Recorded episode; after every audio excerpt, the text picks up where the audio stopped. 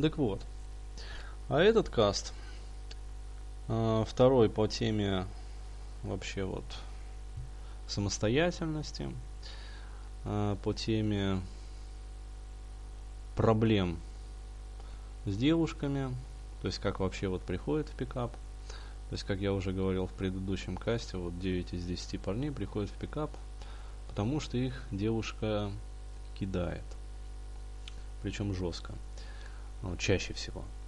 Они по этому поводу очень сильно парятся, как я уже говорил, испытывают большие депрессии. И в период депрессии начинают лезть в Яндексе, забивать разные нехорошие слова.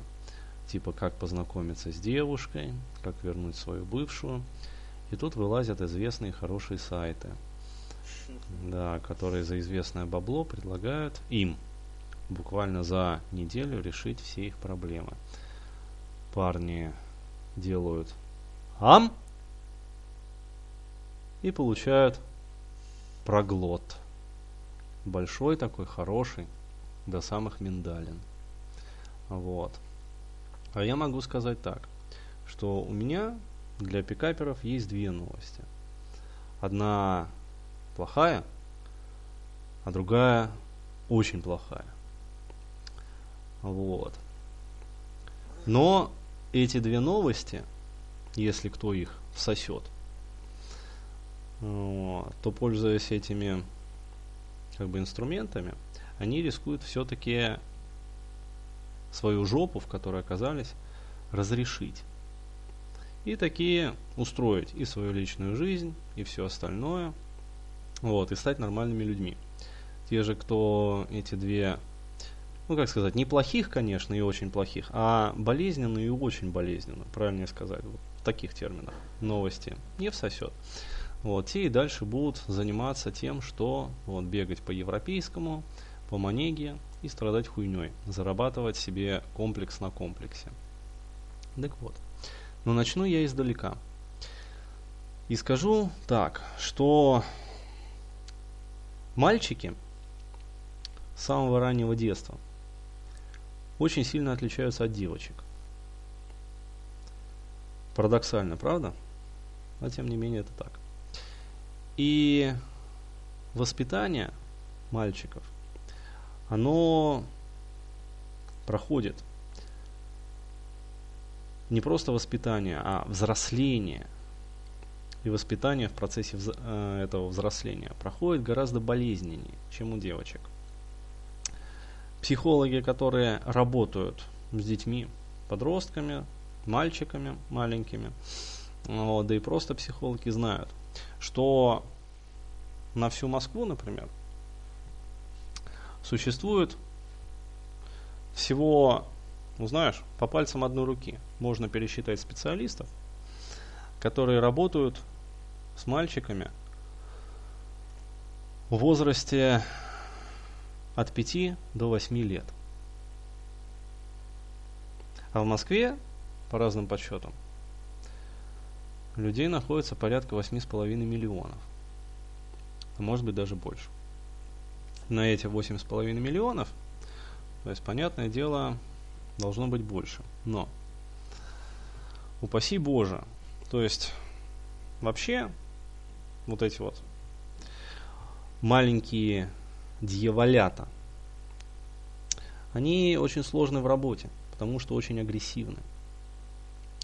И психологи, которые ну, с ними работают, несмотря на то, что их мало, и как бы так, по идее, их количество должно прибавляться, на самом деле их количество не прибавляется, потому что мало кто соглашается работать с маленькими мальчиками.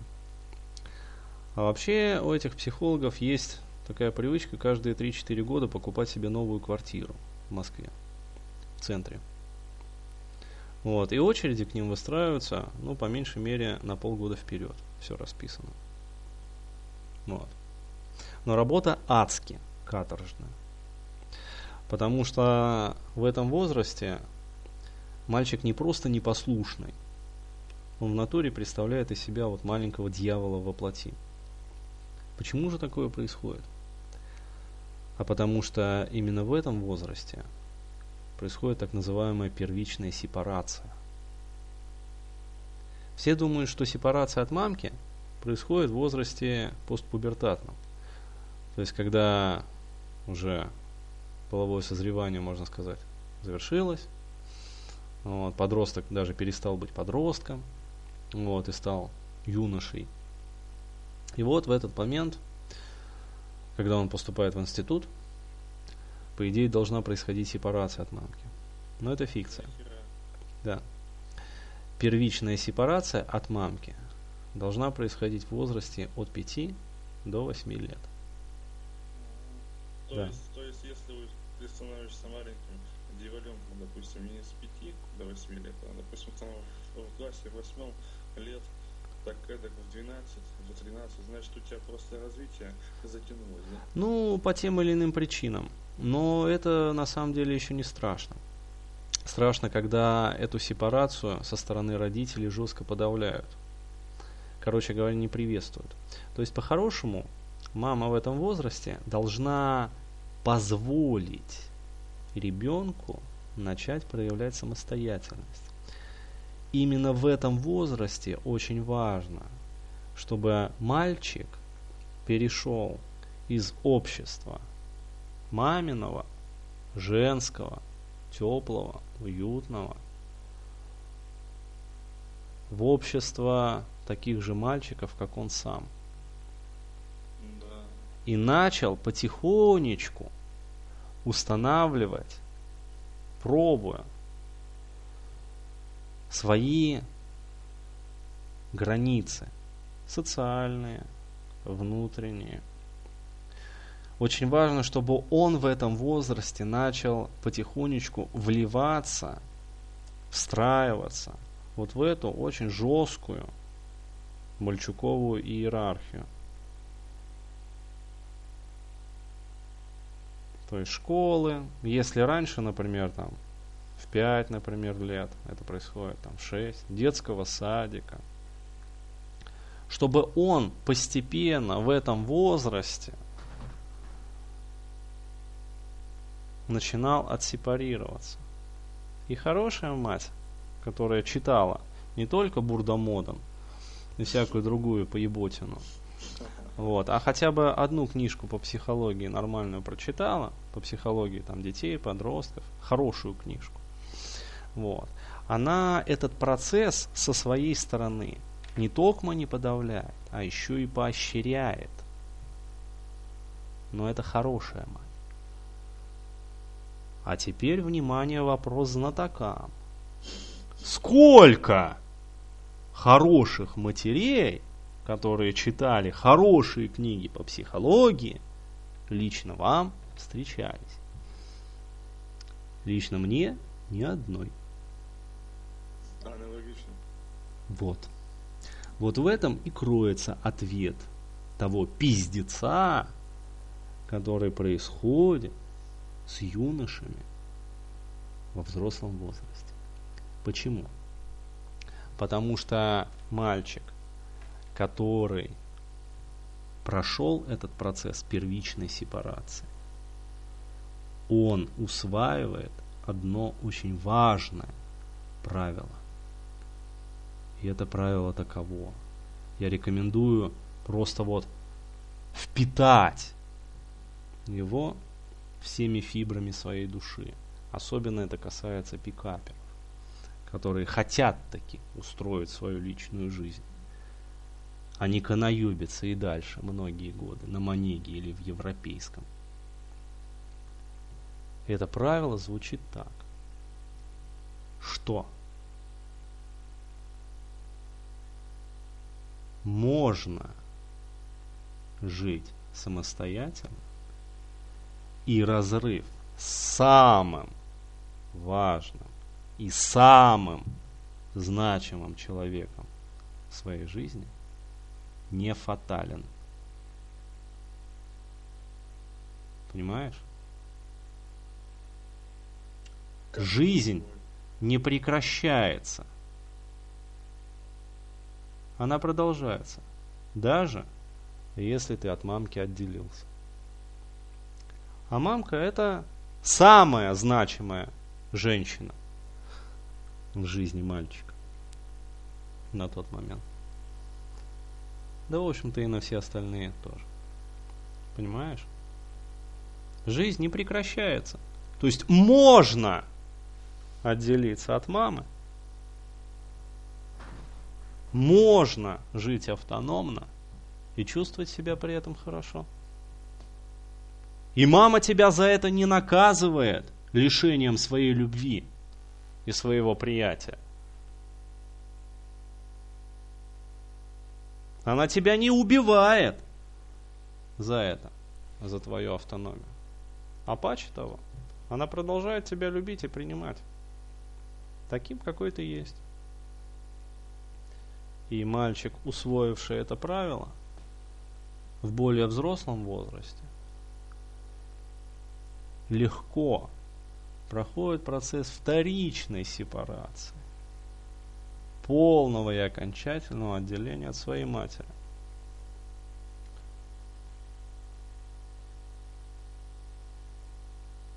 И находит себе легко и успешно девушку, которую влюбляется и начинает с ней как-то общаться, возможно даже жить вместе. Но он знает, что если обстоятельства сложатся так, что в какой-то момент времени либо он ее разлюбит, либо она его разлюбит, либо еще возникнут какие-то обстоятельства, то он сможет пережить разрыв с ней. Конечно, это не значит, что сегодня он ее послал или она его послала, а завтра он уже лежит на другой. Нет. Но через неделю, через месяц, через два месяца он найдет себе новую девушку, по меньшей мере не хуже прежней, а скорее всего и лучше, потому что имеет место быть эволюционный процесс – развития. Но это только тот парень, который прошел как процесс первичной сепарации успешно, так и процесс вторичной сепарации успешно. А теперь, внимание, второй вопрос знатокам. Какой процент пикаперов активно действующих. Прошел этот процесс сепарации успешно.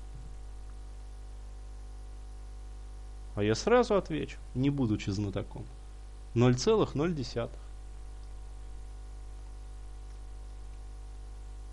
Ну так вот. И именно для этих юношей, мужчин, разрыв с женщиной, даже сама мысль о том, что они не могут контролировать ситуацию, что они могут быть отвергнуты, приводит в шок и трепет. И именно эти парни и составляют 99,999 тысячных контингента всех пикап-тусовок, всех пикап-тренингов и так далее. Вот так вот трагедия 5-8-летнего возраста, а дальнейшем там 14-18-летнего возраста, приводит к тому, что человек потом на протяжении долгих лет бегает по манеге и европейскому оттачивая свое мастерство в драных свитерах. Он пытается восполнить иллюзию, но он никогда ее не восполнит. Восполнить, что ли, ту самостоятельность, которую ему не, не дали, да? Да, да, да. То есть нужно то есть получать образно разрешение. Вот, ну, Не все так просто. сделать. Не все так просто. Собственно, в этом направлении я и работаю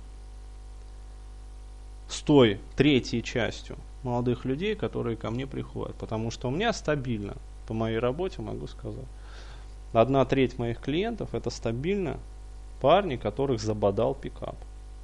Стабильно. Вот. Я с ними работаю вот по этим вот программам. То есть восполняя им утраченную мужественность. Вот. Есть специальные технические моменты, есть упражнения, которые я даю. Вот. Но это очень важно сделать, потому что, как я уже говорил, вот, есть две таких вот болезненные новости. Одна болезненная, другая очень болезненная.